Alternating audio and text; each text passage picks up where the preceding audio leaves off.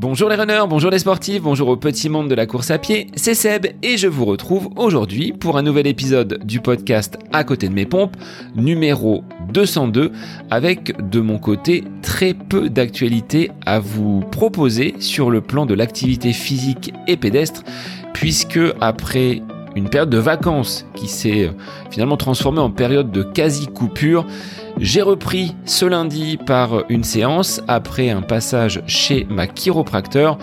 Je peux pas dire que ce soit folichon, folichon, cette douleur au niveau du talon est toujours présente. Elle m'empêche de pratiquer librement mon activité préférée. Donc je vais bah, tout simplement lever le pied, être un petit peu à côté de mes pompes justement pour travailler le renforcement musculaire, peut-être le vélo si la météo n'est pas trop abominable. Ça m'étonnerait vu les prévisions pour les prochains jours. Et puis peut-être de la piscine un petit peu pour euh, décharger ce talon qui s'avère euh, douloureux à l'effort, très peu à la marche un petit passage entre les mains de Bruno, mon podologue, et je pense que tout sera solutionné.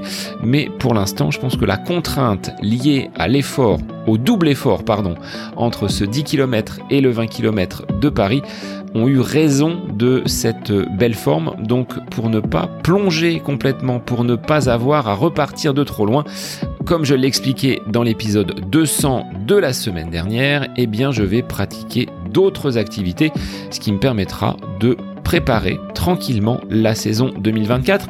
De votre côté, n'hésitez pas à venir me dire quels seront vos objectifs pour cette fin d'année. Est-ce que vous êtes adepte des corridas, des courses un petit peu festives de Noël? Bah, Venez en discuter sur les réseaux Instagram, Facebook et puis ne l'oubliez pas, venez déposer vos commentaires sur les différentes plateformes d'écoute. Spotify, vous vous abonnez, Apple Podcast, vous vous abonnez également et vous pouvez laisser une petite évaluation, ce qui positionne le podcast dans de meilleurs résultats de recherche et ce qui permettra à l'épisode du jour d'être un petit peu plus visible. Selon vous, est-il possible de s'exercer au trail dans une région peu vallonnée? C'est en tout cas ce que réalise mon invité du jour, Laura Fleury, lors de cet épisode du podcast. Résidant du côté d'Orléans, Laura est une jeune pratiquante puisqu'elle pratique la course à pied seulement depuis 2018 et après un semi-marathon sur bitume, elle s'est rapidement orientée vers le trail, vers le long puisqu'elle pratique l'ultra trail aujourd'hui. De la Saint-Élion à l'ultramarin dans le golfe du Morbihan, elle est adepte des efforts de longue haleine. Pour l'édition de la plus ancienne course en France, à savoir la Saint-Élion, elle a même doublé la distance. Elle a relié Saint-Étienne à Lyon après avoir déjà fait la liaison off de Lyon à Saint-Étienne. C'est ce qu'on appelle la Lyon-Saint-Élion. Ce défi XXL est passé relativement inaperçu sur le plan de la course féminine a contrario de la course masculine remportée une nouvelle fois par Alexandre Boucher, alias Casquette Verte. Pourtant lauréate et ayant décroché la première place du podium sur cette Lyon-Saint-Élion, Laura a fait également les titres des journaux pour un instant un petit peu plus cocasse. En effet, Renaud, son compagnon, a effectué à cette occasion sa demande en mariage sur le podium. Au-delà de la performance, Laura, dans notre échange, revient sur sa jeune passion pour l'activité outdoor, cette révélation survenue en 2018. Elle évoquera également la place de la femme dans ce milieu de la course à pied et du trail, mais aussi les bénéfices qu'elle peut transférer au quotidien sur sa vie personnelle, sur sa vie professionnelle et sur une complicité renforcée à travers le sport avec Renaud, son compagnon et donc futur mari. Ne manquez pas ces conseils ravitaux assez simples pour performer. Un plateau de fromage et un paquet de tucs suffisent à la faire avancer. Alors merci à toi Laura d'avoir été mon invité sur ce podcast et d'avoir livré ton témoignage avec beaucoup d'humilité mais également un trait d'humour assez présent. Il est temps pour moi de vous laisser en compagnie de Laura Fleury, L'amour au cœur du trail. C'est le nouvel épisode du podcast À côté de mes pompes. Bonne écoute à vous. Bonsoir Laura, bienvenue sur le podcast À côté de mes pompes. On va parler aujourd'hui de ton amour de l'ultra. On verra que ça peut se conjuguer hein, sur une arrivée de course, une demande en mariage. Bon, c'est pas ton seul fait d'armes, mais je te souhaite la bienvenue sur le podcast À côté de mes pompes et je vais te laisser te, te présenter. Bonjour, et ben merci beaucoup de me recevoir. Je suis super contente d'être là. Donc, euh, je m'appelle Laura, j'ai 32 ans. J'habite à Orléans depuis, ouh, ça fait bientôt 10 ans maintenant. Et euh, voilà, j'adore la course à pied, comme tu l'as dit. Je vis avec, euh, avec mon chat et mon conjoint. J'aime le chocolat et le fromage. Alors, tu as dit le chat avant le conjoint. J'espère qu'il écoutera le podcast et qu'il pourra peut-être faire une, une petite remarque. Qu'est-ce que tu exerces au quotidien? Parce que l'ultra, ça prend du temps. On le verra tout à l'heure dans cette planification de ton entraînement, de tes semaines, mais tu exerces une, une activité professionnelle. Alors qu'est-ce que qu'est-ce que tu fais? Je sais que tu as une passion pour les pour les mathématiques. Effectivement, et ça en fera rire plus d'un parce que j'ai fait un bac L, mais euh, je travaille dans une banque et euh, je suis dans un service qui s'appelle les moyens de paiement, donc c'est un, un emploi euh, à temps complet, voilà. Au niveau de cette découverte, Laura, de la, de la course à pied. Quand est-ce qu'elle a eu lieu? Est-ce que tu es une sportive depuis ta, ta plus tendre enfance? Euh, Non, pas du tout. Quand j'étais plus jeune, je faisais pas du tout de sport ou très très peu. J'ai fait un peu d'équitation et euh, ça m'a pris en 2018. En fait, en septembre, il y a le beau-père de Renaud, mon conjoint, qui voulait faire le GR20 et Renaud a dit euh, bon, t'accompagne. Sauf que en fait, euh, on faisait pas beaucoup de sport euh, ni l'un ni l'autre, et ça me semblait être vraiment une montagne. c'est le cas de le dire. En fait, il y en avait plusieurs au GR20, mais et en fait, on s'est lancé quand même avec lui, et tous les trois, on a parcouru la Corse euh, du sud au nord. Et sur notre trajet, on a rencontré une équipe de de coureurs, de trailers, et ils nous ont dit oh là là, quand vous allez rentrer, vous allez être en super forme, c'est le moment de se mettre au sport, faut pas lâcher ça. Et je les écoutais, en fait, en rentrant, je me suis mise à la course à pied. Alors, au début, j'ai couru euh, 5 kilomètres. Et en fait, euh, c'est passé très facilement. Donc, je me suis dit, bon, on va aller jusqu'à 10. C'est passé encore.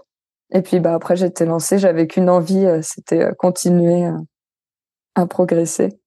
Donc, première expérience plutôt sur le bitume. On va voir qu'aujourd'hui, c'est plus du tout ce terrain qui remporte les, les suffrages à tes yeux.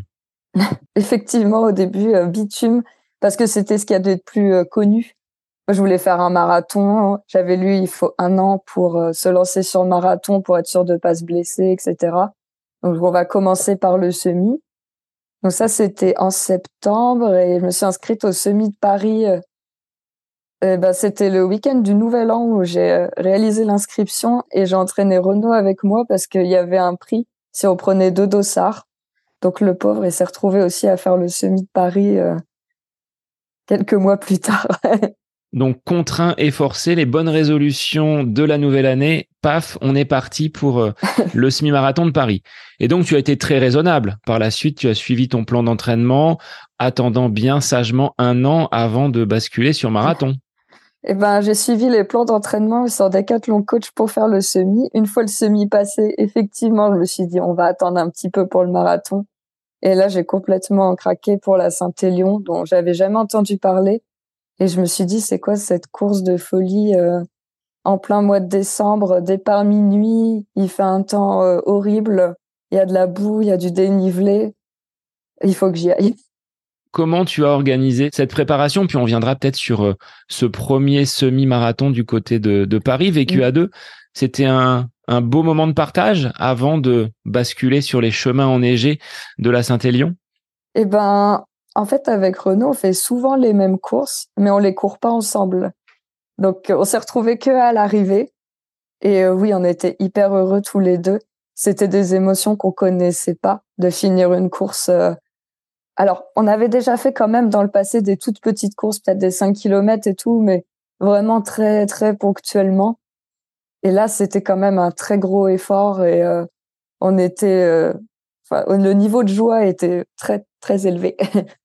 et en plus, là, on a eu plein de messages euh, de plein d'amis, de, de familles qui nous félicitaient. Donc, on a réalisé en fait que c'était vraiment quelque chose de pas commun de courir un semi et tu avais tout de suite finalement pris ce, virus pour la course à pied. Tu t'es dit, je peux pas me contenter de, de ce semi à peine euh, terminé. Tu étais déjà dans l'optique d'aller sur euh, une distance doublée avec le, marathon, mais finalement, c'est la Saint-Élion qui, euh, qui s'est présentée à toi.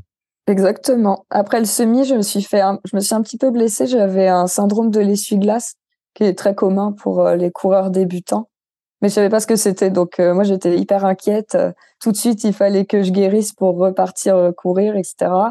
J'ai rencontré ma podologue et elle m'a fait des semelles et après après j'étais inarrêtable. j'ai dit c'est bon là j'ai un pouvoir, j'ai des semelles, je peux aller sur la Saint-Élion. Comment tu l'as préparée cette compétition qui fait partie des plus anciennes courses pédestres en France du côté d'Orléans, le dénivelé, la boue, on peut trouver le côté nocturne des sorties euh, orléanaises, mais pour le reste, c'est peut-être un petit peu plus compliqué. Oui, bah, j'ai suivi toujours euh, le plan d'entraînement de Decathlon Coach. Euh, tu peux choisir une rubrique trail avec un bon niveau. Ensuite, on a regardé énormément de vidéos sur YouTube de personnes qui avaient réalisé la Saint-Élion pour voir un petit peu à quoi on allait s'attendre. Et euh, bah, pour l'entraînement concret, on va dire, c'était très compliqué de trouver un terrain similaire, donc euh, je me suis entraînée sur du plat, vraiment plat, et un petit peu de côte euh, quand il y a un pont. je montais très vite la côte et voilà, c'était. J'étais un peu surprise en arrivant là-bas du coup. Combien de semaines de préparation pour aller jusqu'à cet objectif? Avec quel quel volume? Est-ce que tu sors euh, une fois, deux fois, trois fois, plus par, euh, par semaine? Est-ce que tu ajoutes des activités comme euh, du renfort, du vélo? Comment tu organises tes, semaines pour bah, cette première course, si tu t'en rappelles, qui a été la, la Saint-Élion? Eh bien, à cette époque-là, je sortais quatre fois par semaine. Pour le semi, j'avais fait trois fois, c'était passé. Donc pour la Saint-Élion, je me suis dit quatre, c'est bien. Ensuite, j'ai suivi un programme sur 12 semaines sachant que je démarrais pas de zéro quand j'ai commencé. Euh, j'avais continué un petit peu à courir, etc., garder euh, la forme euh, avant d'entamer les 12 semaines. Pas de renforcement musculaire, mais c'était sûrement une erreur. Et du vélo, oui. Après, je suis fervente pratiquante du vélo taf, donc tous les jours, il y a 14-15 kilomètres aller-retour, hein, pas Comment tu organises tes, euh, tes journées? Est-ce que l'entraînement se fait tôt le matin? Est-ce que tu as euh, du temps sur ta pause euh, déjeuner? Est-ce que c'est le soir après avoir quitté ton, bureau? Comment tu planifies justement l'activité pédestre au quotidien? Je dirais que 80% de mes entraînements, c'est le soir en rentrant. Et le matin, c'est vraiment que quand j'ai pas trop le choix, donc euh, quelque chose de prévu le soir, euh, je vais pas pouvoir euh, faire autrement. Mais sinon, non, c'est plutôt le soir parce que le matin pour moi c'est compliqué. le réveil, c'est c'est un combat. cette Saint-Élion, cette découverte du, du trail, tu t'attaques à, un, un gros morceau pour ce, ce baptême dans la pratique du, du trail et hors piste là. Là, on n'est plus sur, euh, sur le bitume et sur le macadam. Comment tu l'as appréhendé? Comment tu l'as vécu? Est-ce que les conditions étaient bonnes? Parce que c'est tout l'un ou tout l'autre, je crois, hein, sur euh, cette, euh, cette période du mois de décembre dans la région lyonnaise. C'est plutôt tout l'autre, je crois. Alors déjà, j'étais très stressée parce que euh, j'étais toute seule. Renault, il faisait la Saint-Express, qui est le format 45 km, donc on n'était pas tous les deux à Saint-Étienne en attendant le départ. Le départ est à minuit, mais la navette a dû m'emmener vers 19 euh, Donc c'était un petit peu long. J'avais euh, j'avais quand même ma petite gamelle, des écouteurs, enfin de quoi m'occuper, mais malgré tout, j'étais très très stressée. Quand le départ a eu lieu, il pleuvait. Et euh, bah, il a plu euh, toute la nuit, en fait. Donc, euh, les conditions pas folles. En partant, j'étais tellement stressée que j'ai eu mal au ventre assez vite. Donc, ouais, je me suis dit, bon, ça va être compliqué. Puis finalement, d'un coup, tout est passé. j'ai plus mal au ventre. il pleuvait moins. Tout allait bien. Et à l'entraînement, parce que là, on passe d'un semi-marathon au mois de mars, à une Saint-Élion quelques mois après sur euh, la période du mois de décembre. tu avais déjà testé des distances supérieures au marathon Tu étais allé jusqu'à combien de kilomètres pour bah, préparer de la meilleure des façons cette, cette course? Non, pas du tout. J'avais été jusqu'à ah, alors si en compétition, j'avais fait une trentaine de kilomètres euh, à une course de nuit locale à Orléans, les décalés de la citrouille. Donc euh, ça, c'était un bon entraînement, je trouve, parce que c'est départ de nuit aussi, c'est course nocturne, c'est un peu de distance quand même. Et par contre, après, à l'entraînement, j'avais fait 42 kilomètres, mais c'était un peu pour me rassurer. C'était en sortie longue et j'avais mis 6 heures à les faire. Donc, euh, ça te donne une idée un peu de, de ma vitesse euh, qui n'était pas non plus euh, excessive, on va dire. Alors, comment tu as appréhendé cette, euh, cette fin de course qui était vraiment là l'inconnu, c'est-à-dire au-delà des 42 km mm. Est-ce que tu appréhendais ce que le, ce que le corps allait pouvoir te t'envoyer comme signaux, la, la fatigue, l'usure, le, le stress lié justement à la course, aux descentes, à la boue? Comment tu as vécu cette intégralité de course avec ce deuxième tiers de course qui est euh, peut-être un petit peu plus compliqué quand on ne sait pas à quoi s'attendre? Bah, Je crois que j'avais été tellement stressée au démarrage euh, et avec mon mal de ventre, euh, il faisait très froid aussi. Et je pense que c'est ça, en fait, le froid, le stress, voilà. Que finalement, quand c'est passé, il était à la mi-course à peu près. Et là, j'étais très heureuse parce que je me suis dit, Laura, tu vas finir ta course que tu prépares, qui te fait tant rêver depuis que je l'avais découverte. Et euh, bah, même si j'avais un peu mal aux jambes, évidemment, et que c'était interminable quand même. Moi, j'avais jamais couru, bah, plus sûrement plus que 5, 6 heures. 6 heures, du coup, c'était quand j'avais fait mon entraînement. Euh, oui, c'était le double de temps hein, là que j'ai mis. Euh. Mais j'étais tellement heureuse qu'en fait, euh, ça s'est très bien passé. D'ailleurs, ça se voit sur toutes les photos, je fais des grands sourires. Je suis super contente d'être là.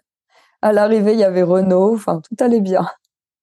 Donc, les ravitaillements avaient été bons? Tu étais euh, en ravito embarqué ou tu avais euh, euh, lorgné sur les, tables de fromage à chaque, à chaque période de ravitaillement?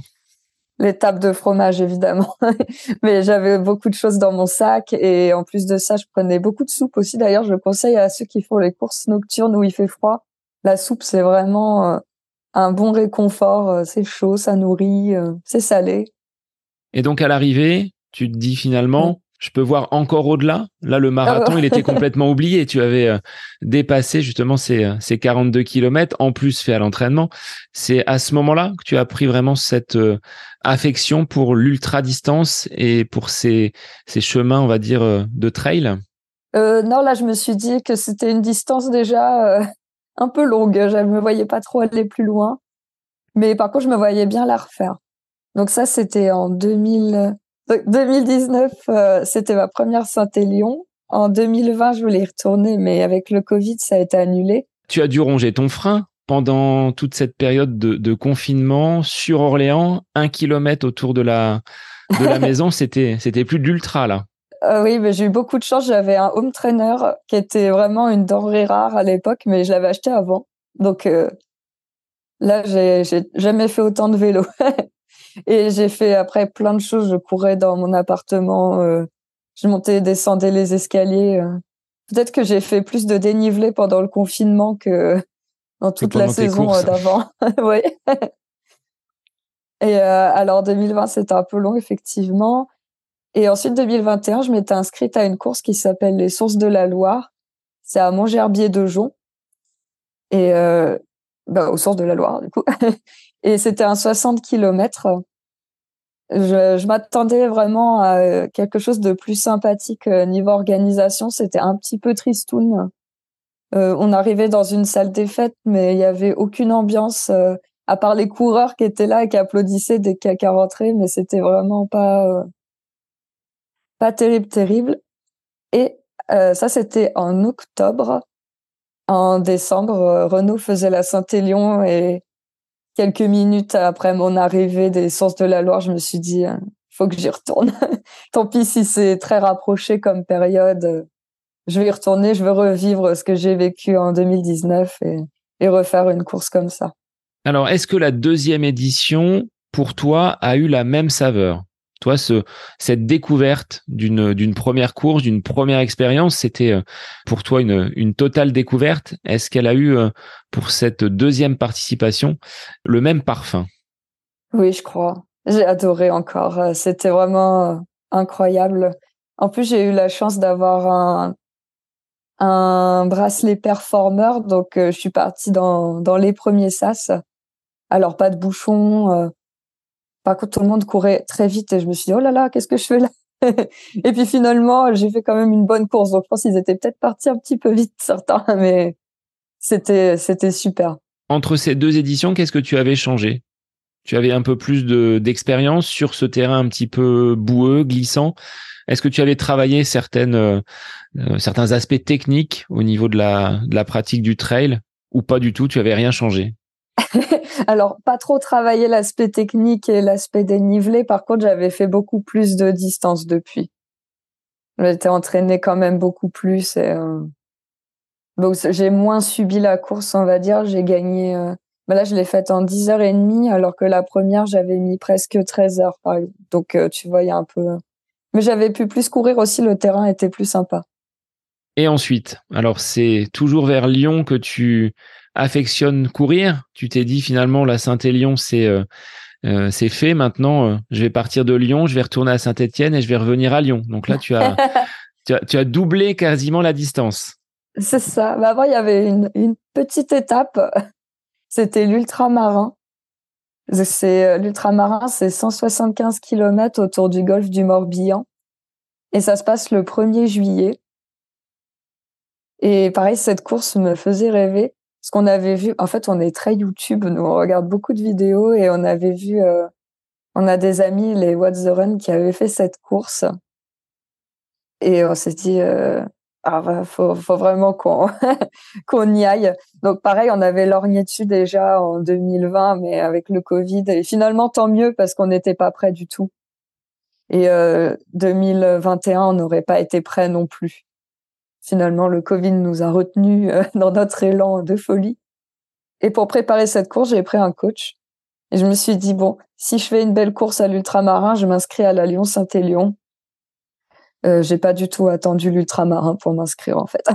Cette préparation pour l'ultramarin, elle a débuté quand? Tu as mis combien de, de semaines pour te préparer? Parce que là, on part vraiment sur des distances qui sont euh, en dehors de toute de toute raison, je dirais. On est 175 euh, km avec euh, bah, toute la stratégie de ravitaillement, la la, la stratégie de de, de course. Est-ce que tu alternes euh, de la marche, de la de la course? Comment tu comment tu as fonctionné pour bah, te dire je vais aller jusqu'au bout? Enfin, le, le défi c'est pas juste de prendre le départ, mais c'est d'aller franchir cette cette ligne d'arrivée.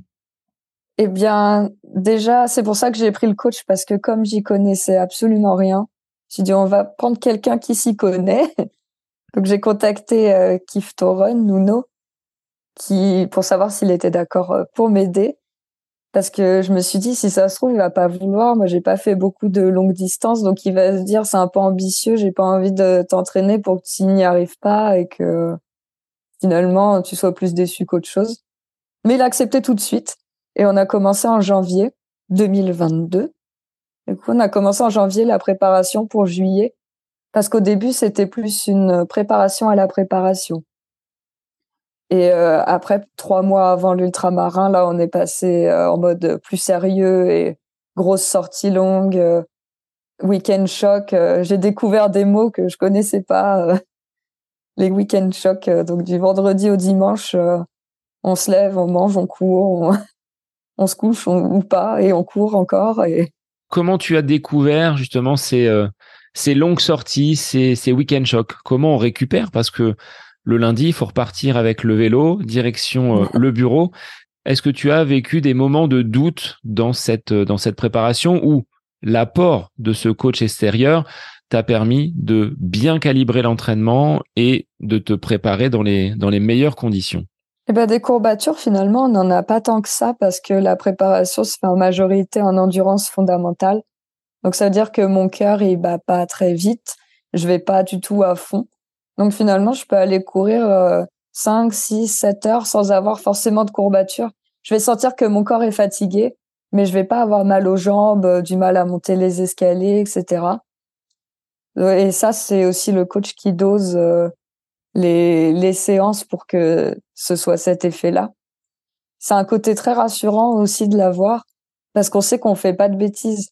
Parce que soi-même, on aurait peut-être tendance à en faire trop, peut-être, et à tout le temps vouloir courir, courir et faire de très longues distances et, euh, et après s'abîmer et se blesser. Ça, c'était ma plus grande crainte, c'était la blessure. Pas pouvoir prendre le départ parce que je suis blessée ou presque pire, prendre le départ blessé. Et là. Tu aurais, tu aurais pris le départ blessé. C'était une option. Euh... Non, non, ça dépendait. Euh, ça dépend de la blessure, mais je, je pense que ça aurait été très compliqué de pas prendre le départ, mais selon ce que c'était la blessure. Euh, enfin bon, de toute façon, il n'y a pas de blessure, donc euh, on touche du bois. Et cette relation entraîneur-entraîné, comment tu la comment tu la vis? Tu te laisses porter par le plan donc concocté par par ton entraîneur. Vous échangez, c'est de la co-construction parce que entre un plan qui va être mis sur une appli ou par envoyé par mail, peu importe le, support, avec de telles charges d'entraînement, avec la distance, il faut que tu sois vigilante aux signaux que ton corps peut envoyer, aux éventuels euh, bobos. Comment tu euh, réalises ces, euh, ces semaines d'entraînement avec ton coach qui va les calibrer, mais est-ce qu'il y a un moyen de dévier un petit peu et de s'écouter pour justement aller plus loin et toujours repousser tes, tes limites Moi, j'ai un grand appétit, donc j'en avais jamais assez. Donc pour le coup, j'ai dû faire toutes mes séances. Et, euh, Mais par contre, j'étais la bonne élève. Je dépassais jamais. Si c'était deux heures, c'était pas deux heures dix, etc. S'ils me les mettaient tel jour, je les faisais tel jour, même si des fois, dans mon emploi du temps, ça pouvait euh, ne pas coïncider. Ou... Après, euh, après l'ultramarin, ça a un peu changé parce que j'ai plus osé lui dire, bah, je suis pas là tel week-end, on va plutôt faire comme ci, comme ça. Et en fait, il est très à l'écoute. Donc il n'y avait jamais de souci pour décaler ou si jamais je pouvais pas faire une séance pour X raison, euh, on s'arrangeait toujours. Donc euh, en fait la relation était très simple. Tout est à distance. Soit on s'envoie des messages, euh, soit ça passe sur Nolio, l'appli de coaching. C'était une organisation qui était facile à trouver en fait.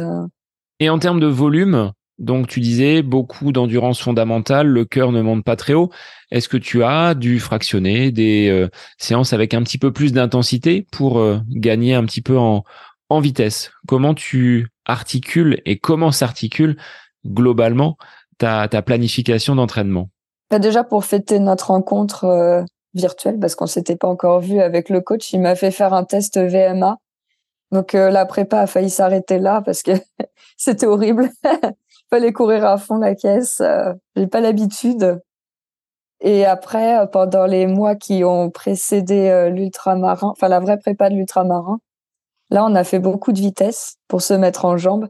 Et une fois qu'on a attaqué la vraie prépa trois mois avant, là, on a été plus sur des sorties longues et on faisait aussi du seuil. Donc c'est c'est de la vitesse, mais un peu moins.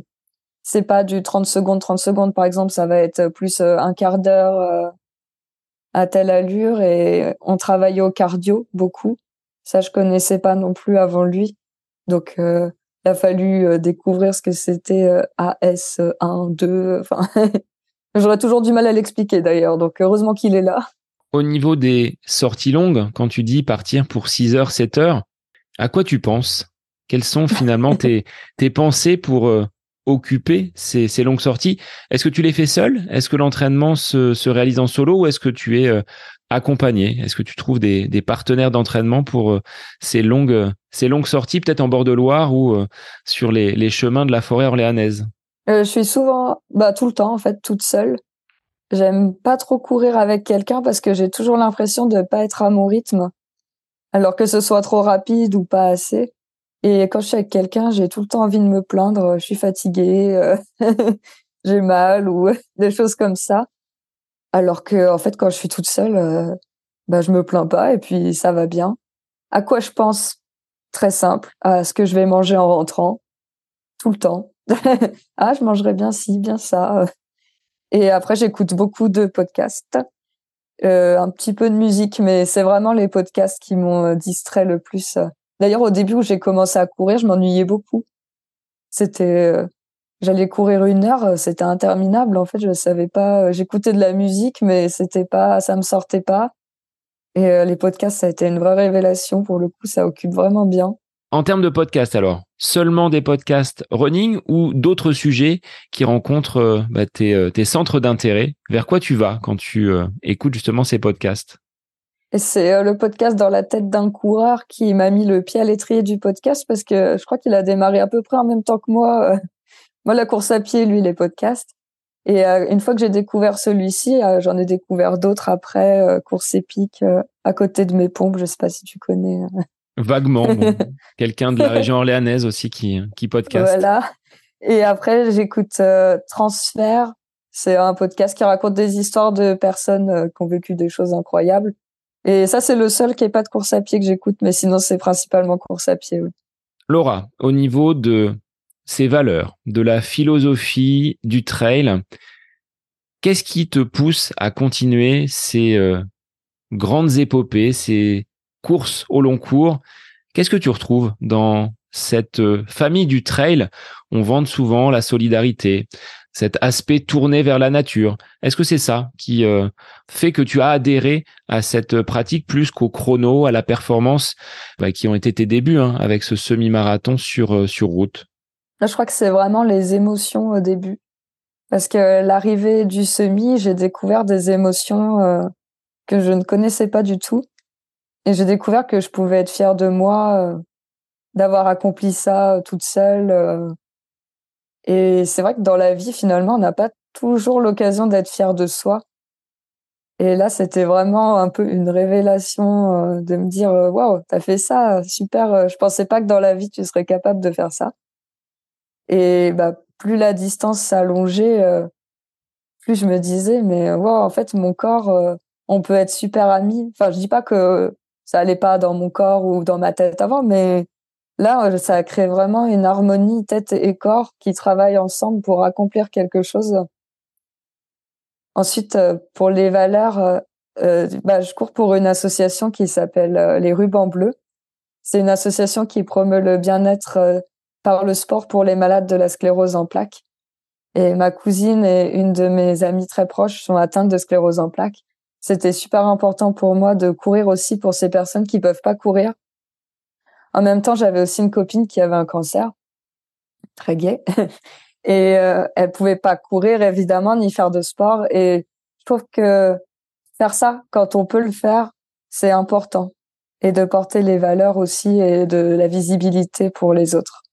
Donc tu as ton t-shirt spécifique avec les rubans bleus, c'est euh, comme ça qu'on peut te reconnaître. Exactement, il est toujours là. Euh, la Saint-Élion, il n'était pas là parce que les manches longues étaient vraiment nécessaires Désolé les rubans bleus, mais le froid avant tout. Mais euh, oui, le t-shirt euh, blanc avec euh, le ruban bleu dessus est là et on, c'est une association qui est très, on est très proche. Quand on se retrouve sur les courses, on est toujours très très heureux de se voir et, et c'est important pour nous d'être d'être ensemble et de donner une image pour l'association. Donc ce côté solidaire, le partage, ça c'est des valeurs qui qui t'animent. Alors tu disais la tête est alignée avec le corps au niveau du regard de tes proches qui t'ont connu avant 2018 à ne pas pratiquer le sport et te voir aujourd'hui réaliser des très très très longues distances, des entraînements également euh, de très longue durée. Qu'est-ce qu'ils en pensent? Qu'est-ce qu'ils en disent? Je pense qu'au début, ça a dû leur sembler vraiment très bizarre, cette nouvelle passion. Et ils ont tous dû se dire, oh, ça va lui passer. Finalement, non. bah, depuis, euh, mes parents, je pense qu'ils dorment pas toujours sur leurs deux oreilles quand on est parti euh, pour euh, faire 100 km, 170 au milieu de nulle part. ils doivent pas très bien dormir. Ensuite, mes collègues, bah, en fait, mes collègues sont devenus des amis pour la plupart. Et surtout, ils suivent attentivement chacune de mes courses. ils envoient plein de messages. ils sont vraiment, vraiment adorables et toujours là alors qu'ils m'ont connu justement sans faire de sport. Donc en fait, ils ont vu toute la progression, ils m'ont vu euh, partir en short euh, un nombre incalculable de fois du travail. Euh. Et puis après, bah, nos amis, pareil, qui nous connaissaient avant, bah, ils ont compris que maintenant en soirée, ça sera plus trois bières mais une seule, des choses comme ça que bah, le lendemain matin, je vais devoir me lever pour aller faire mon footing. et pareil, en fait, ça les ça les fait rire et puis ils suivent ça quand même assidûment aussi. En pleine nuit, on reçoit plein de messages. Oh, on vous a vu biper à tel endroit. Donc en fait, ça a créé vraiment une, je sais pas comment dire, une une vague. Et euh, tout le monde a été emporté dans cette vague. Et en fait, on a très peu d'amis qui suivent pas nos nos aventures ou qui s'en fichent. En fait, là, on a beaucoup de chance. La plupart sont très euh, très friands de ça. C'est vraiment sympa. Comme quoi, c'est le partage aussi, même avec ceux qui courent pas, mais qui vivent en fait avec nous. Parce que nous, quand on va courir, euh, moi, c'est souvent pendant la course où je me dis ah bah je sais que telle personne pense à moi en ce moment et et c'est fou en fait euh, de courir avec tous ces gens-là. Euh, on n'est jamais tout seul.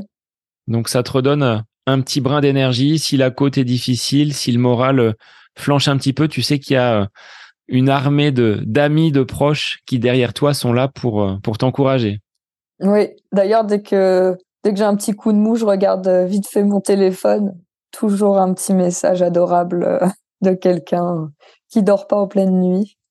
Est-ce que tes proches t'accompagnent, sont déjà venus sur des euh, euh, périodes de ravitaillement pour te voir à tel point, tel point, tel point, ou est-ce que tu fonctionnes vraiment en solo, d'où peut-être ces craintes, tu disais, de partir pour 170 km, je peux leur faire quelques frayeurs. mes proches qui courent pas, non. On a juste un, couple d'amis qui étaient sur Lyon, donc eux, ils étaient venus nous voir à l'arrivée de la Saint-Élion. Mais sinon, des amis qui courent sont déjà venus au ravitaillement faire des surprises. Euh. Là, cette année, j'ai fait une course en Alsace, par exemple, et j'arrive à un ravitaillement. Il y avait deux amis à nous et ils m'attendaient avec une flamencuche euh, en guise de ravitaillement. Ça, c'est des petits, euh, des petits gestes adorables. Mais sinon, euh, non, on n'a pas trop de personnes qui se déplacent. Mais en même temps, des fois, on va loin, donc on peut pas leur demander non plus euh, de nous suivre si loin. Alors, sur l'ultramarin, où le terrain est quand même un petit peu plus plat, je dirais, est-ce que tu as pris autant de plaisir que sur les montagnes lyonnaises ou sur euh, les, montagnes dans la région de, Chamonix? Est-ce que c'est le même terrain de jeu et est-ce que ton cœur balance quand même plus vers les montagnes?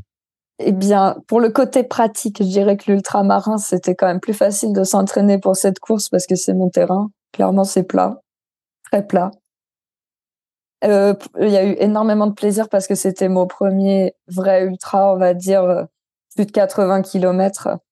Et, euh, et là, c'était pareil, c'était absolument fou de courir pendant, j'ai mis 26 heures, pendant 26 heures de courir dans un endroit pareil prendre le bateau euh, à la mi-course parce qu'on doit traverser. Enfin, donc euh, pas mal de plaisir.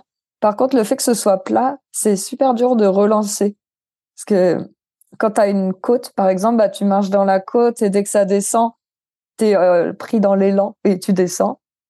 Donc ça, c'est plus Saint-Élion. Là, par contre, au bout d'un moment, il fallait vraiment que la tête force le corps à se dire allez, allez, on y va. Il n'y avait plus trop l'envie à la fin. Il était temps que ça se termine. Beaucoup en ultra disent qu'une fois qu'on passe le cap des 100 km, on bascule dans un univers tout autre. Est-ce que tu as ce sentiment-là?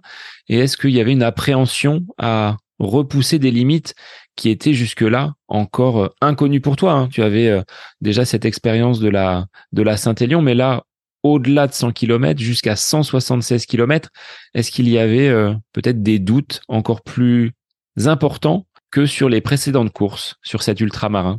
Ah oui, ça des doutes, il y en avait énormément. Mais encore une fois, le coaching a aidé aussi à, les baisser un petit peu parce que on avait fait une visio avec euh, avec Nuno juste avant la course et euh, il savait que j'étais prête. Donc je savais que j'étais prête. Je me suis dit t'as fait tout ce que tu pouvais. Là maintenant, euh, il faut pas se faire mal. Donc pas tomber, pas de cheville. et normalement tu dois finir. Donc euh, j'essaie de me convaincre que ça allait le faire. Mais oui, il y a beaucoup de doutes. Et euh, c'est vrai qu'une fois qu'on passe les 100 kilomètres, euh, psychologiquement, on se dit waouh, j'ai fait j'ai fait 100 kilomètres. Maintenant, il me reste une Saint-Élion en distance. Au bout de 100 kilomètres, c'est pas trop le truc qu'on a envie de se dire. Il reste une Saint-Élion, mais ça s'est fait quand même. et comment tu l'as terminé? Est-ce qu'à un moment donné, le corps dit stop et c'est vraiment la tête qui t'emmène jusqu'à l'arrivée? C'est penser vers tes proches, vers euh, les personnes de, de l'association Ruban Bleu? Comment on vit cette, euh, cette fin de course quand ça tire de partout et que les, courbatures, les crampes peuvent, euh, peuvent arriver? Eh bien, je savais qu'il y avait des amis des rubans bleus qui étaient arrivés pas très très longtemps avant moi. Ils faisaient le format 100 km et euh, ils étaient venus sur la ligne d'arrivée. Donc je me suis dit, euh, faut que je me dépêche. Euh, comme ça, je vais peut-être les voir en arrivant. Donc ça, ça me tirait un petit peu. Et surtout, moi, dans ma tête, quand je partais euh, pour l'ultramarin, j'allais passer deux nuits dehors. Et en fait, je me rendais compte que j'allais passer qu'une seule nuit dehors et que j'allais arriver avant la deuxième nuit. Et ça, c'était, c'était inattendu et j'étais très contente. Donc je me suis dit, faut vraiment pas que je lâche le rythme parce que dès qu'on se met à marcher, c'est très très long. Alors que des fois, courir un tout petit peu déjà, euh, ça fait avancer un peu plus vite, évidemment. Mais donc euh, ouais, c'était vraiment ça. J'étais pressée d'arriver pour les voir et, et pour finir avant la nuit. Je suis arrivée à 20 h euh, il y avait plein de monde. C'était pas la nuit, donc c'était vraiment un très bon moment qui valait le coup de se motiver un petit peu sur les derniers kilomètres. Et sur le calcul de ton allure à l'entraînement, comment vous aviez déterminé ton rythme de course? On évoquait dans une capsule avec Bruno l'allure marathon, l'allure 100 km qui se base sur euh, un semi ou sur un marathon. Là, sur un format ultra, quels sont les critères qui ont été retenus pour euh, valider ton allure de course? Oh, Endurance fondamentale. C'était surtout, surtout euh, ne pas partir trop vite pour pas euh, griller des cartouches, comme on dit, et, être hyper fatigué dès que dès qu'on avait plus de jus. Donc j'ai essayé de partir tranquillement, mais avec l'excitation du départ, tout le monde qui avait, mon cœur il battait super vite. Je me suis dit oh là là, qu'est-ce que tu fais? Et finalement, j'ai réussi à me calmer un peu et à tenir un rythme qui était très lent. Hein. J'ai, j'ai vraiment pas été euh, vite au départ, en tout cas. Bon, même après, remarque. Mais je voulais garder un rythme toujours le même et calme.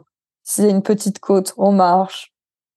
S'il y a une descente, euh, on peut courir un peu plus vite, mais mais je voulais vraiment rester, oui, pas très rapide. On fonctionne plus en termes de fréquence cardiaque qu'en termes d'allure, donc finalement, je restais euh, dans ma zone d'endurance et voilà. En termes de matériel, Laura, au niveau des pieds, la podologue, tu l'as dit, elle t'a fait mm. des semelles qui, euh, qui te font voler.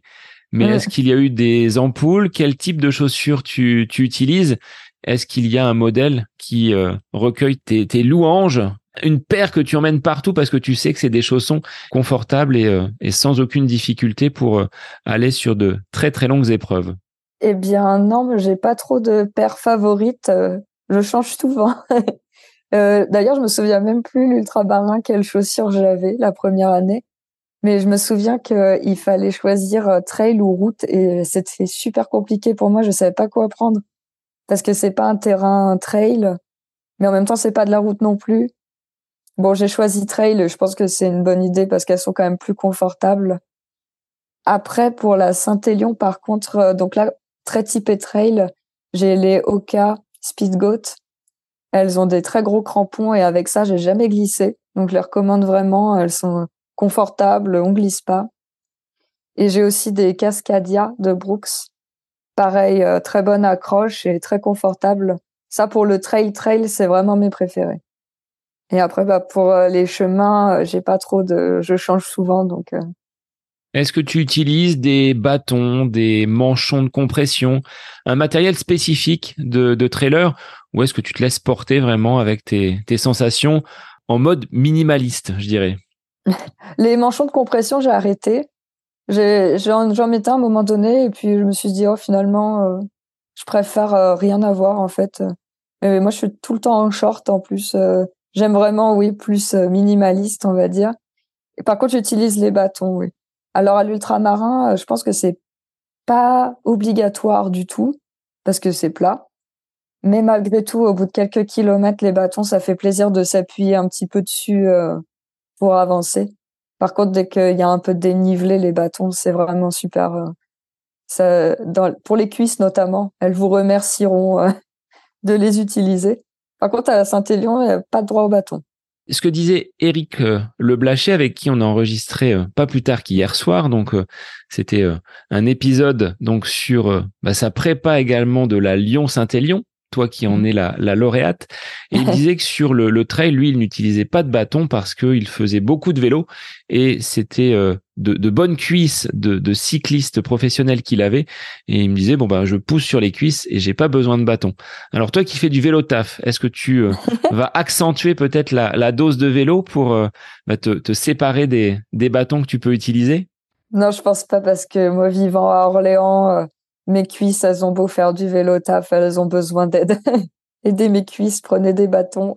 Donc, si on reprend chronologiquement, après cet ultramarin, tu étais déjà inscrite à cette Lyon-Saint-Élion, avec là beaucoup d'envie, beaucoup de, de plaisir. Tu euh, attendais avec impatience ce, ce 4 décembre pour euh, t'élancer de Lyon et ne pas avoir à faire la navette donc jusqu'à Saint-Étienne. Tu te dis, je vais y aller directement à pied et je reviendrai à pied. Oui, j'ai un peu le mal des transports. Je me suis dit, on va, on va s'épargner cette souffrance. et, euh, et Renault voulait faire la Saint-Élion cette année-là, refaire la Saint-Élion. Et je me suis dit, bah, c'est super si je fais la Lyon-Saint-Élion. Je pense qu'au retour, tu vas me doubler et on pourra passer un, moment de course ensemble pour une fois, nous qui courons jamais ensemble. Comment tu l'as préparé? Tu étais sur euh, euh, cette bonne forme, tu surfais sur euh, cet ultramarin et tu as pu euh, continuer, on va dire, cette, saison jusqu'à cette Lyon-Saint-Élion où tu as repris une préparation spécifique après une petite coupure quand même sur cette, période d'été après avoir bien digéré l'ultramarin euh, L'ultramarin, c'est le 1er juillet et tout le mois de juillet, j'ai très peu couru un tout petit peu, mais euh, d'ailleurs on avait arrêté euh, la prépa avec euh, avec Nuno parce qu'il a dit bon juillet ça sert à rien, tu vas te reposer et, on a repris en août. Mais en août c'était très calme aussi parce que c'était mes vacances et en vacances on aime bien plus faire de la rando, on va à la montagne, on est bénévole sur l'UTMB d'ailleurs, donc on s'amuse bien à Chamonix, mais plus en rando et on a repris vraiment très sérieusement en septembre tous les deux. Alors cette euh, expérience d'aller-retour de Lyon, Saint-Étienne, Lyon, est-ce que c'est encore autre chose que cette Saint-Élion que tu as vécu, que tu affectionnes, sur laquelle tu es retourné? Là, tu euh, partais, euh, alors pas dans l'inconnu, parce que tu connaissais le parcours dans un sens, tu l'as fait dans l'autre. Mm. Combien il y avait de féminines d'ailleurs au départ? Parce que vous ne devez pas être une grosse cohorte de, de femmes à s'élancer de, sur de tels défis.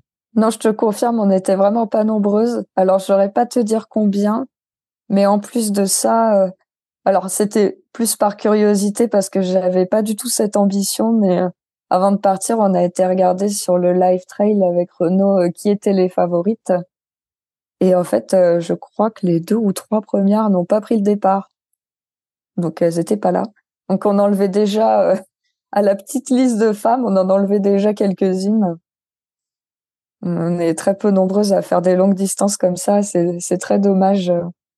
Et de voir ces têtes d'affiche sur la course féminine ne pas prendre le départ, est-ce que ça a trotté dans ta tête en te disant, tiens, elles ne sont pas là Est-ce que j'irai pas bah, défendre mon, mon dossard et, euh, et, réaliser une belle course pour performer sur cette euh, Lyon-Saint-Élion?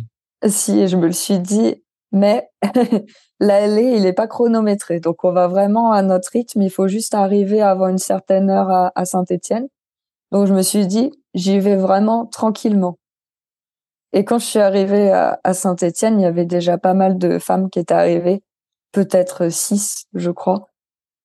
Je me suis dit, euh, bon, s'il y a déjà six qui sont arrivées, c'est qu'elles sont en super forme et euh, et elles sont plus fortes que moi en fait. Elles ont réussi à faire cette distance là euh, super vite euh. donc d'un côté ça m'a enlevé une sorte de pression où je me suis dit je vais faire mon retour tranquillement euh, je vais pas me faire d'illusions et puis ça va bien se passer. Et le retour alors? Tu as carburé? Est-ce que tu as un mm. moyen physique de repérer ces personnes qui sont sur la, la Lyon-Saint-Élion dans peut-être le flot des coureurs qui ne font que Saint-Étienne-Lyon? Comment vous pouvez euh, savoir qui est qui? Est-ce qu'il y a un dossard différenciant? Comment ça se, ça se matérialise? C'est ça, on est les dossards jaunes. et on prend le départ dans la première vague avec les élites, derrière les élites quand même, parce que sinon les pauvres, vu notre allure, et, et c'est comme ça qu'on se qu'on se repère. Ça c'est un super repère aussi parce que ça a créé un peu une solidarité. On n'est pas très nombreux, on a tous fait l'aller, donc on a tous vécu la même chose. Et là, il y a une bonne ambiance, on s'encourage euh, dès qu'on se double ou qu'on se croise, c'est allez, euh, ça va aller, on va y arriver. On part sur un temps cumulé. Si vous avez fait l'aller en liaison entre guillemets non chronométrée, non pris en compte, comment ça se manifeste sur euh, l'aller-retour? Comment on va positionner les, les athlètes sur le, sur le classement général? C'est vraiment que sur le temps du retour. C'est comme si on n'avait pas fait l'aller en gros, mais on n'est pas classé avec ceux qui font la Saint-Élion. Donc on n'est que entre nous, mais que sur le temps du retour. L'aller est plus symbolique. Euh. Et sur ce retour alors, comment tu as euh, géré ta course après déjà? Une moitié de, de parcours dans les jambes? Eh ben, je, je, commence à courir en même temps que les autres. Je suis un petit peu étonnée parce que en courant, je me dis ah bah mes jambes, euh, ça va. En fait, j'ai pas trop mal aux jambes. Faut dire à la pause, j'avais bien mangé, je m'étais reposée mais quand même. Donc j'étais plutôt contente. En plus, on passe à des endroits où je me souvenais l'année dernière, euh, comme j'étais partie aussi dans les premiers sas, je me revoyais doubler des, des dossards jaunes qui marchaient à, à la mini côte euh, du départ. Et je me suis dit, ah, moi j'arrive à courir, c'est super. Euh. Mais je vois pas trop d'autres filles en fait. J'en ai vu une au départ, Maude, qui est la première qui était arrivée à Saint-Étienne et et qui est très très forte. Mais après, je l'avais perdue de vue, je savais pas trop où elle était. Et, et bah du coup, je suis partie comme ça. Et puis, euh, je me suis dit bon, on verra. Quand je serai fatiguée, je ralentirai. Et puis, et le miracle a eu lieu. Tu dis le, le miracle a eu lieu, c'est-à-dire que on t'annonçait justement euh, ta position au niveau des ravitaillements. Tu savais que tu étais euh, en tête ou absolument pas jusqu'à l'arrivée donc à Lyon. Eh bien, un premier ravitaillement, comme j'avais pas vu d'autres femmes, je me suis dit, je vais regarder sur l'appli. Donc, je me connecte, euh, cliquer sur son portable. Euh, je regarde et je vois, je suis troisième. Je me dis, ah, bah, c'est cool et tout. Mais d'un côté, euh, troisième, je me dis, ah, si la quatrième, elle me double, je vais peut-être pas avoir la force de revenir sur elle ou quoi. Et je sors du ravitaillement, donc je rebip une deuxième fois et je reçois un message de Renaud.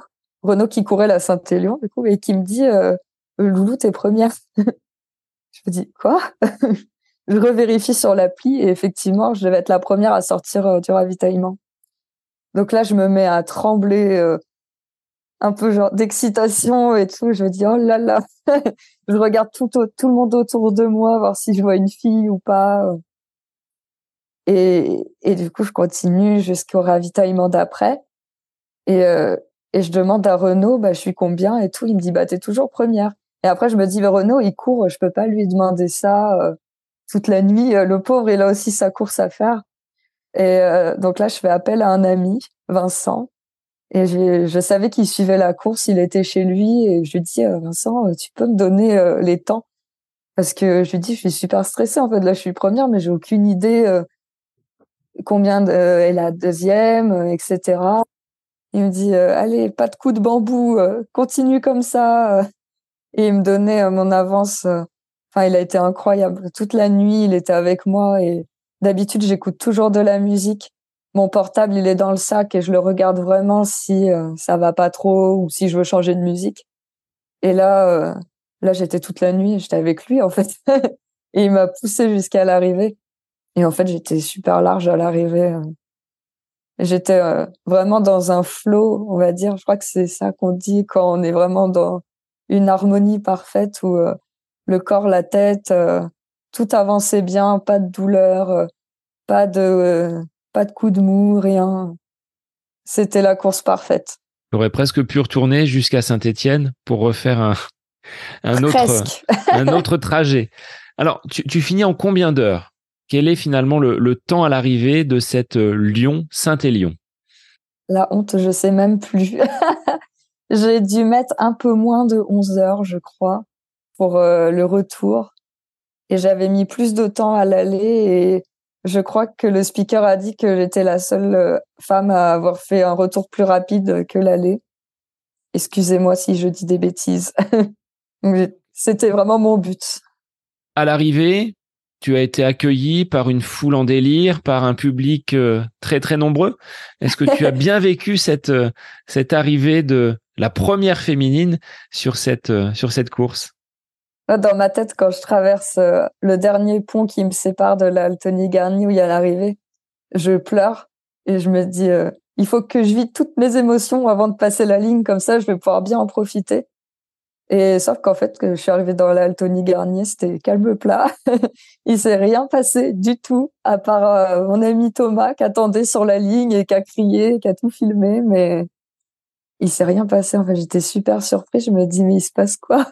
J'ai pas gagné ou Et en fait, c'était la remise des récompenses pour les premiers de la Lyon-Saint-Élion, mais hommes. Alors, est-ce que c'est euh, une source de frustration pour toi de ne pas avoir été accueilli à la hauteur de cette performance? Tu le disais, hein, il y avait très peu de, concurrentes féminines. On a beaucoup parlé de, du vainqueur, Alexandre Boucher, qui était lui euh, arrivé et qui avait déjà réalisé, je pense, cette course. Hein. il doit être tenant du titre. Euh. C'était son triplé. Est-ce que ça t'a frustré de ne pas être auréolé autant qu'Alexandre Boucher, casquette verte, sur euh, cette, cette arrivée de course? Ouais, c'était super frustrant. Après, j'étais tellement heureuse d'avoir gagné. Enfin, d'avoir gagné. C'était, c'était pas vraiment la victoire, c'était tout. La course était incroyable. Et euh, que, en fait, peut-être que mes amis et mes proches ont été plus frustrés que moi. Mais euh, oui, c'est sûr, j'aurais préféré avoir une arrivée en fanfare.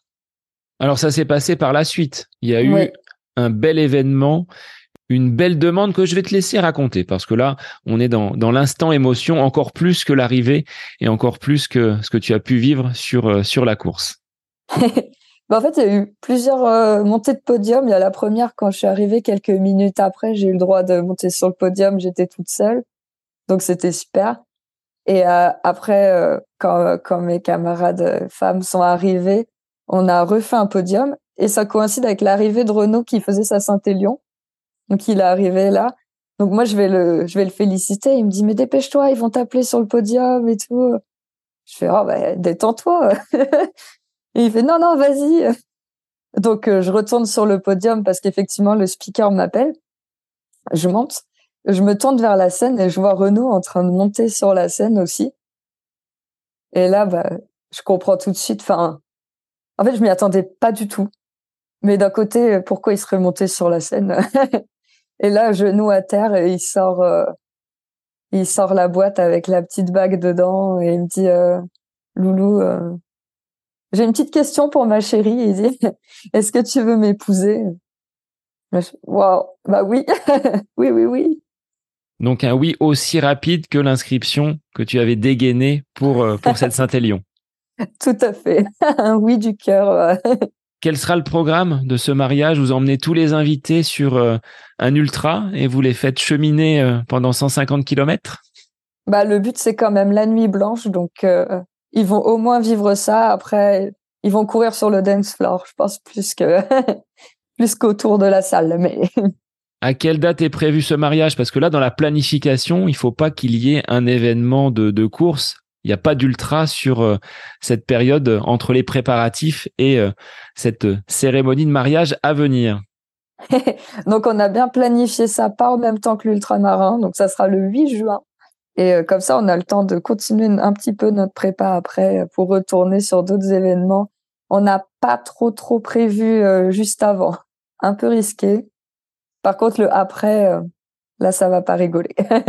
Laura, pour revenir un petit peu sur euh, ce qu'on disait tout à l'heure, sur cette frustration de ton arrivée sans effusion, sans grande manifestation, donc dans cette halte Tony Garnier, qu'est-ce que tu pourrais dire, toi qui vis l'ultra de l'intérieur, de la place des femmes et tu l'as dit, être bénévole sur euh, l'UTMB, des performances affichées par euh, certaines concurrentes? On l'a vu encore cette année hein, avec la reine Courtenay sur mmh.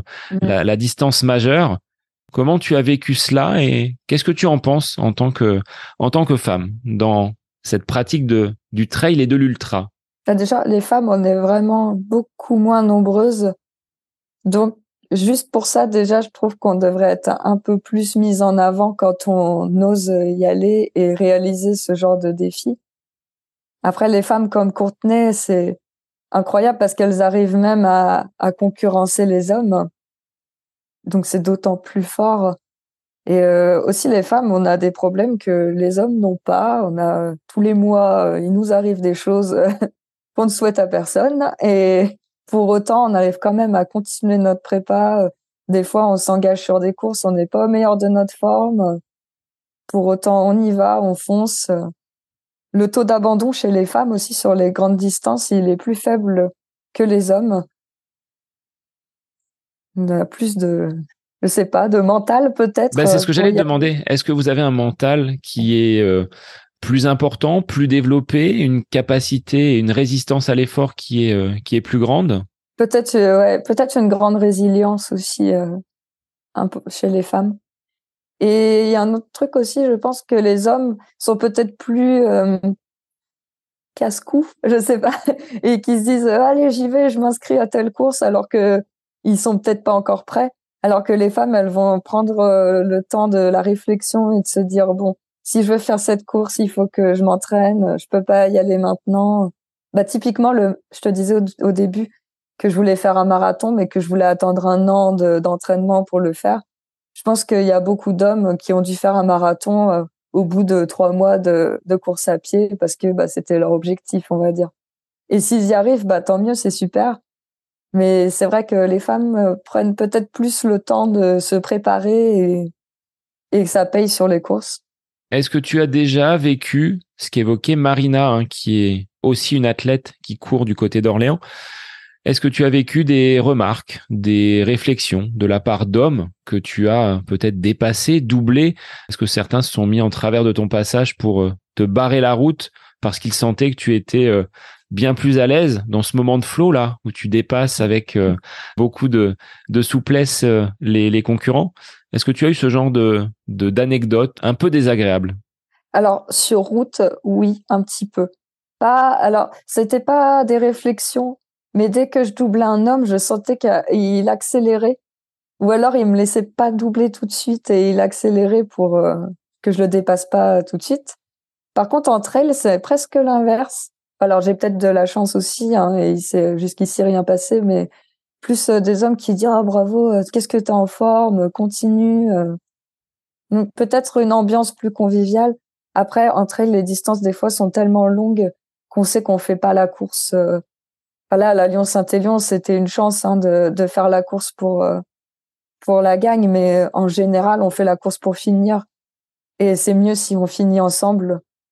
Alors que tu finisses 107e ou 110e, en vrai, euh, l'important c'est de finir. Donc c'est peut-être pour ça aussi que sur les longues distances, j'ai moins trouvé cette concurrence entre guillemets homme-femme. Tu t'alignerais sur des courses spécifiquement ouvertes aux femmes ou tu apprécies la mixité? Alors j'ai fait la parisienne, j'avais gagné un dossard et euh, j'avais adoré parce que c'était en plein Paris, on traverse les Champs-Élysées, je me suis dit waouh, ça c'est que pour nous, c'est que pour les femmes, c'est incroyable. Mais après, en général, je suis plus pour la mixité. Je trouve ça super qu'on prenne le départ de la même course. Tout à l'heure, tu parlais d'Alexandre Bouchex, casquette verte. Euh, par exemple, il m'a envoyé un message à la fin de la Lyon-Saint-Élion pour me féliciter on a fait la même course en fait. On a vécu des émotions similaires. Alors que si c'était une course homme puis une course femme, on aurait plus distingué et encore plus euh, les deux sexes. Puis en plus de ça, vu qu'on n'est pas très nombreuses à faire des des ultras, alors si en plus on était qu'entre nous, on se verrait, on verrait personne. et au niveau de cette euh, fatigue, tu le disais, en tant que femme, chaque mois, il y a des périodes où c'est pas facile, c'est un petit peu compliqué pour euh, garder le, même niveau d'énergie. Comment tu arrives à passer outre cela et à garder le, cap d'un entraînement malgré ces règles qui viennent et qui euh, peuvent mettre à plat une femme avec des, douleurs qui sont subies? Comment toi tu maintiens le cap? Vaille que vaille, l'entraînement c'est l'entraînement et, et je ne déroge pas du plan? Oui, c'est ça, je me pose pas trop de questions. c'est le, la carotte, c'est le dossard. Je me dis, euh, là, j'ai une course euh, dans, admettons, euh, trois semaines. C'est pas le moment de me relâcher. J'y vais et puis je sais que que je serai contente de l'avoir fait, même si même si la séance est dure. Alors que si je la fais pas et que je reste dans mon canapé, je vais culpabiliser. Donc non, j'y vais. J'essaie de pas trop me poser en fait. C'est ça un peu le secret aussi, je pense. Quand je rentre du boulot, je pars directement courir. Ou les week-ends, je me lève, je vais courir. Comme ça, c'est fait. Et même s'il y a la fatigue, même s'il y a les douleurs, faut y aller. Alors tu dis, le dossard, c'est vraiment la carotte. Le cheminement, tout ce que tu vas mettre en place dans les semaines qui précèdent, dans les mois qui précèdent, parce que on est sur du temps long hein, quand on prépare de, l'ultra. Est-ce que ça a la même saveur ou est-ce que des fois tu dis bon, vivement que l'entraînement et que le plan avance un petit peu plus vite parce que j'ai hâte d'aller euh, retrouver ces émotions vécues initialement sur ce semi-marathon qui a été le, le détonateur de tout ce que tu vis aujourd'hui? Là, c'est, c'est une bonne question. Je pensais que, que c'était vraiment le dossard et que je préférais les courses à l'entraînement. Et euh, avec le Covid, bah, qui arrivait quand même vite dans ma petite carrière de coureuse, mais euh, je me suis rendu compte qu'en fait, j'aimais m'entraîner même s'il n'y avait pas de pas de dossard, pas de course à l'horizon, et j'ai pris plaisir quand même à continuer euh, à continuer l'entraînement. Donc là, c'est sûr, il y a des semaines, elles sont tellement remplies, il y a plus que il y a des semaines, elles sont à plus de 100 kilomètres et ça prend énormément de temps. Je rentre chez moi, il est 22 heures, euh, faut manger, aller au lit. Donc là, je me dis bon, vivement la fin de la prépa. Et puis la semaine d'après, elle est beaucoup plus légère et je me dis bon bah j'ai couru qu'une heure aujourd'hui, vivement demain. Quel conseil tu pourrais donner, Laura, toi qui es maintenant une spécialiste de l'ultra, à des femmes qui voudraient oser se lancer? On reste sur de la progressivité? Tu l'as dit, hein, je me suis pas lancé mm. euh, comme une tête brûlée, même si on a atteint des distances qui sont importantes aujourd'hui. Mais tu t'es laissé du temps pour que ton corps assimile ces, ces distances qu'est-ce que tu aurais comme, euh, comme conseil, que ce soit sur l'entraînement, sur euh, l'alimentation, sur la préparation? Quels sont tes, tes piliers qui aujourd'hui te permettent de, de durer sans blessure? Tu n'as jamais euh, rencontré de grosses blessures derrière Non, des petites douleurs, mais pas de grosses blessures. Après, en, en conseil, je dirais, il faut pas hésiter à se faire accompagner par un coach. Alors, des fois, on se sent pas légitime parce qu'on débute où on veut préparer par exemple un 10 km, on se dit bah je vais pas prendre un coach pour ça. Et en fait euh, si parce que c'est lui qui va nous donner les clés pour avancer, pour pas se blesser, pour pas se dégoûter aussi. Si euh, dès nos je sais pas notre premier mois de course à pied, on se lance sur euh, deux heures de course, on va finir, on va avoir mal partout, le lendemain on va plus pouvoir marcher. Donc là le coach ça permet vraiment de cadrer. Et ensuite je dirais qu'il faut avoir l'envie, mais vraiment vraiment l'envie ouais, c'était, euh, je pensais qu'à ça. L'ultramarin, c'était, ça arrivait après la Saint-Élion, mais malgré tout, euh, tous les matins, quand on se levait euh, avec Renaud, qui l'a fait aussi, on parlait que de ça. Enfin, c'était, ah, l'ultramarin, il y a l'entraînement, il y a ça, qu'est-ce qu'on va manger, qu'est-ce que, enfin, donc faut vraiment avoir envie de faire la course ou après ça peut ne pas être un dossard même ça peut être simplement j'ai envie de faire 10 kilomètres mais 10 euh, km, finalement, euh, quand on parle autour de nous, il n'y a pas tant de personnes que ça qui ont déjà fait 10 km. Donc, faut pas banaliser la performance, qu'elle soit, on va dire, euh, à portée de main ou ensuite de, de bien plus grande ampleur. Exactement. Déjà, chausser les baskets, c'est un, un, beau, un beau défi et, et le réaliser chaque jour, c'est, c'est que du bonheur. Je pense qu'il y a beaucoup de coureurs qui diront, quand ils ont fini leur séance, bah, ils sont super contents en fait. Et pareil, être fier de soi, c'est pas toujours. Il euh, n'y a pas, il a pas non plus énormément de choses qu'on peut faire chez nous qui nous rendent fiers. un bon gâteau peut-être, mais. Est-ce que tu en as tiré des bénéfices, des enseignements de ces moments vécus en ultra dans ta vie personnelle, dans ta vie professionnelle? Est-ce qu'il y a des transferts qui peuvent se, se réaliser? Oui, beaucoup, énormément. Je pense que c'est, euh, pas, c'est des vases communicants. Moi, je suis, ça se voit peut-être pas trop, je sais pas, mais je suis quelqu'un de très angoissé et, et la course à pied euh, est émotive. Et la course à pied, ça m'a vraiment euh, donné un sas de décompression. Et avant, pour moi, le travail, par exemple, c'était hyper important. Si jamais je faisais une petite erreur, j'y pensais toute la soirée, ça me mettait mal. Maintenant, je dis pas que je prends ça à la légère, pas du tout, mais euh, ça me hante plus. Je me dis, c'est le travail. Ok, t'as fait une erreur, mais on verra demain. c'est une autre journée. Là, ce soir, t'as ta course. tu fais ci, tu fais ça. c'est vraiment. Après, l'ultra trail aussi, ça apporte beaucoup bah, de résilience, comme je te disais, et au travail, je pense que ça aide beaucoup pour avancer. Et tu as pas réussi à drainer une équipe derrière toi pour euh, de mener des, des projets justement en, trail, que ce soit dans la région ou euh, un petit peu à l'extérieur, parce que tu disais, mes collègues sont là, sont mes, euh, mes premiers supporters et, et sont au courant justement de tes, de tes performances. Il y en a pas certains qui disent bah tiens Laura moi je vais t'accompagner sur cette course là tu m'as donné envie de et que tu sois le, fer de lance de de cette team qui pourrait exister au sein même de ton entreprise bah, j'aimerais bien. Après, j'ai quelques collègues qui courent. Alors, j'ai pas la prétention de dire que c'est grâce à moi, mais ce qui est sympa, c'est que c'est vrai qu'on peut en parler euh, beaucoup plus. Même, euh, c'est arrive vraiment souvent que des amis ou m'envoient un message. Ah bah, j'aimerais bien euh, faire 10 km. Par exemple, tu me conseilles quoi comme basket ou des choses comme ça. Alors, je suis loin d'être une spécialiste, mais c'est super de pouvoir échanger sur ces sujets-là avec des personnes. Après, comme je cours toute seule, j'ai du mal à dire va viens courir avec moi parce que ça ça m'arrangera pas mais tu tiens à préserver ce petit moment euh, ce petit moment pour toi ce ce sas de décompression. Voilà. Au niveau de tes objectifs parce que là on part sur euh, l'année 2024, un mariage, donc ça ça va être le, le gros ultra de, de l'année. Toi qui as participé en tant que bénévole à l'UTMB, vous avez fait euh, la CCC avec ton, ton compagnon? Euh, Non, on a fait la MCC. C'est la, course des bénévoles. C'est la course enfant. Elle fait 40 km, donc c'est une des plus petites, mais en montagne, c'est énorme déjà pour nous. Alors, est-ce que ça te donne des envies de prendre part à cette euh, grande fête de l'UTMB, cette fois-ci sur la distance majeure? Oh là là, oui. Mais pas tout de suite parce que c'est vraiment un, rêve maintenant. Mais euh, pareil, je vais attendre d'être vraiment prête. Euh, là, la MCC, c'est 40 km, mais euh, le dénivelé euh, me fait bien revenir sur Terre et sur Orléans, surtout, qui est très plat.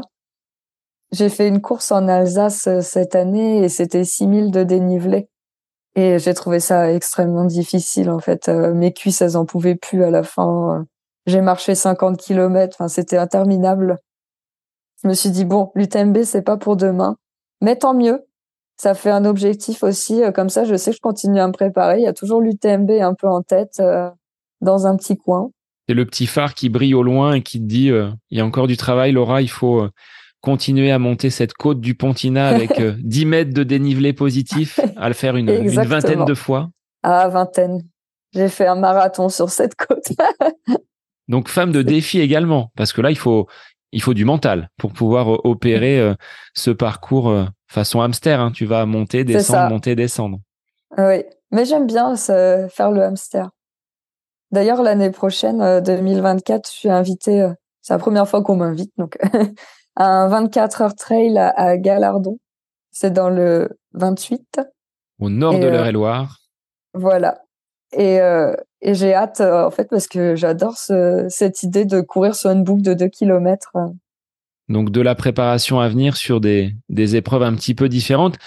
Qu'est-ce qui te manquerait justement pour euh, basculer sur euh, un format montagne UTMB Tu disais c'était les, les cuisses, le côté souffrance avec le, dénivelé positif.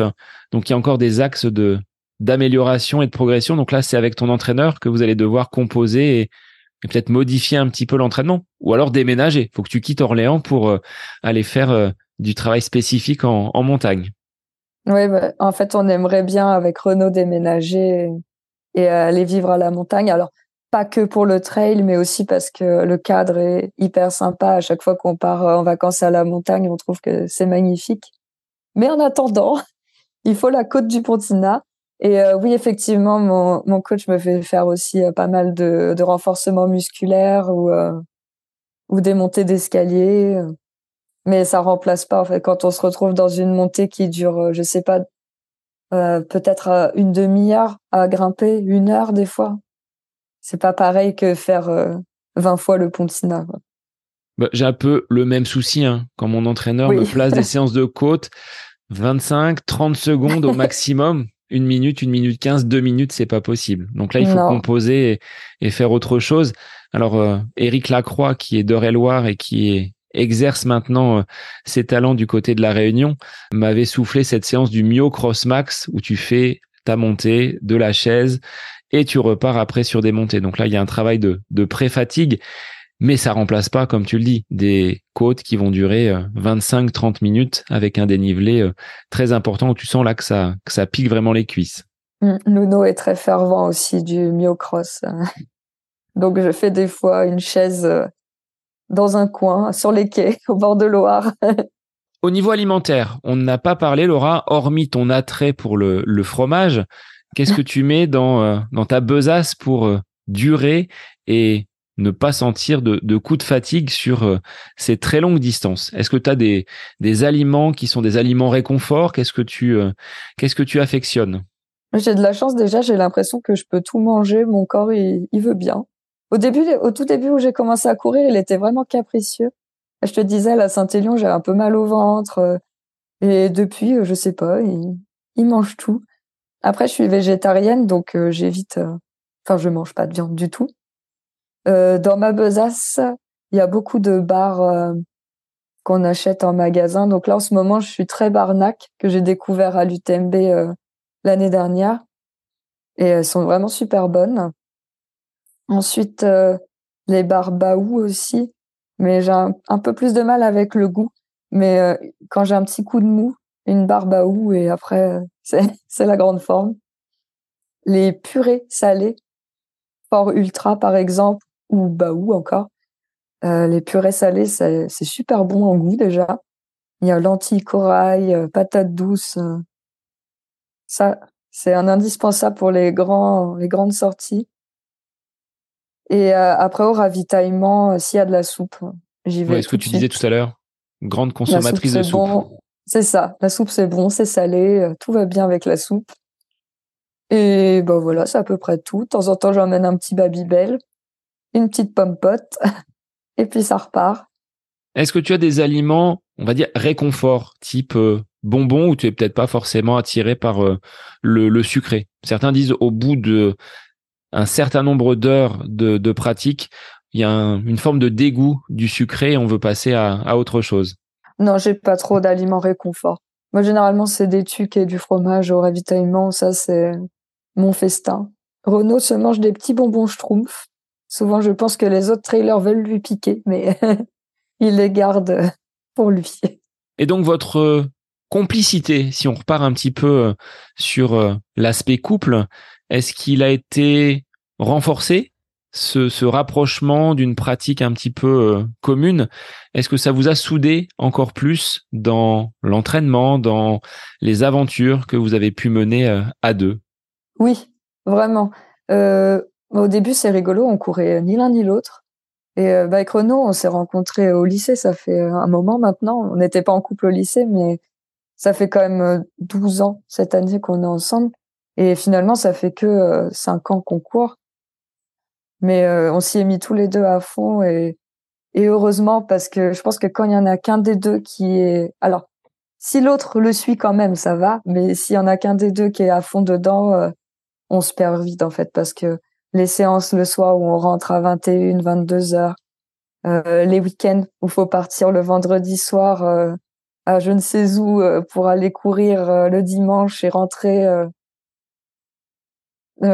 ça coûte un petit peu cher aussi le, trail parce que bah faut payer le dossard, le Airbnb pour se loger la veille. Donc je pense que ça pourrait vraiment être un sujet de Discord si jamais on n'était pas sur la même longueur d'onde. Et ouais, du coup ça nous a bien renforcé là-dessus c'est super de pouvoir partager ça.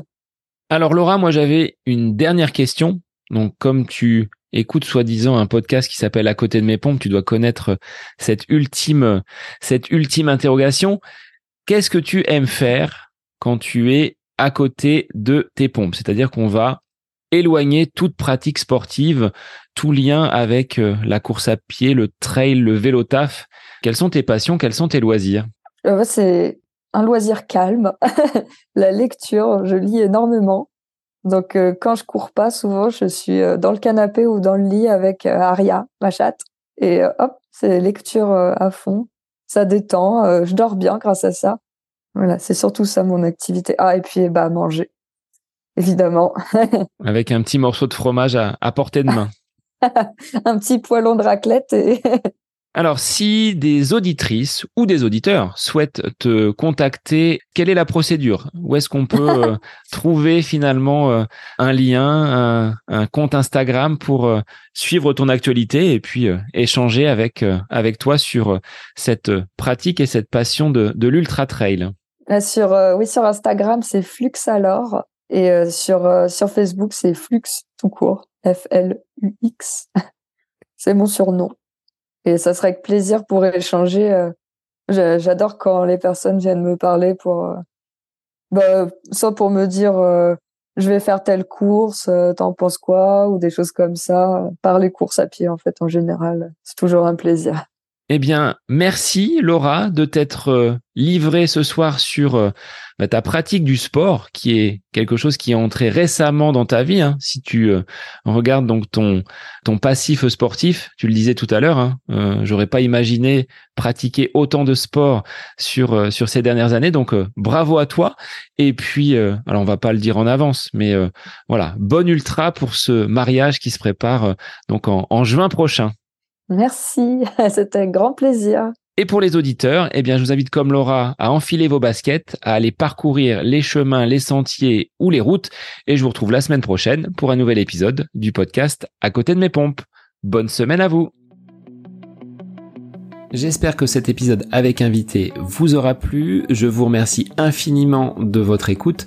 Pour euh, faire remonter le podcast dans les classements, je vous invite à laissez une petite évaluation sur Apple Podcast, 5 étoiles, un petit commentaire, ça me fera énormément plaisir et vous permettrez au podcast d'être remonté, diffusé, euh, déployé sur euh, ces différentes plateformes de façon euh, bah, plus importante encore qu'il n'est actuellement. Et puis je vous invite à me retrouver sur les différents réseaux, hein, Facebook, Instagram. Laissez votre petit message, votre commentaire, ça me fait plaisir d'échanger avec vous.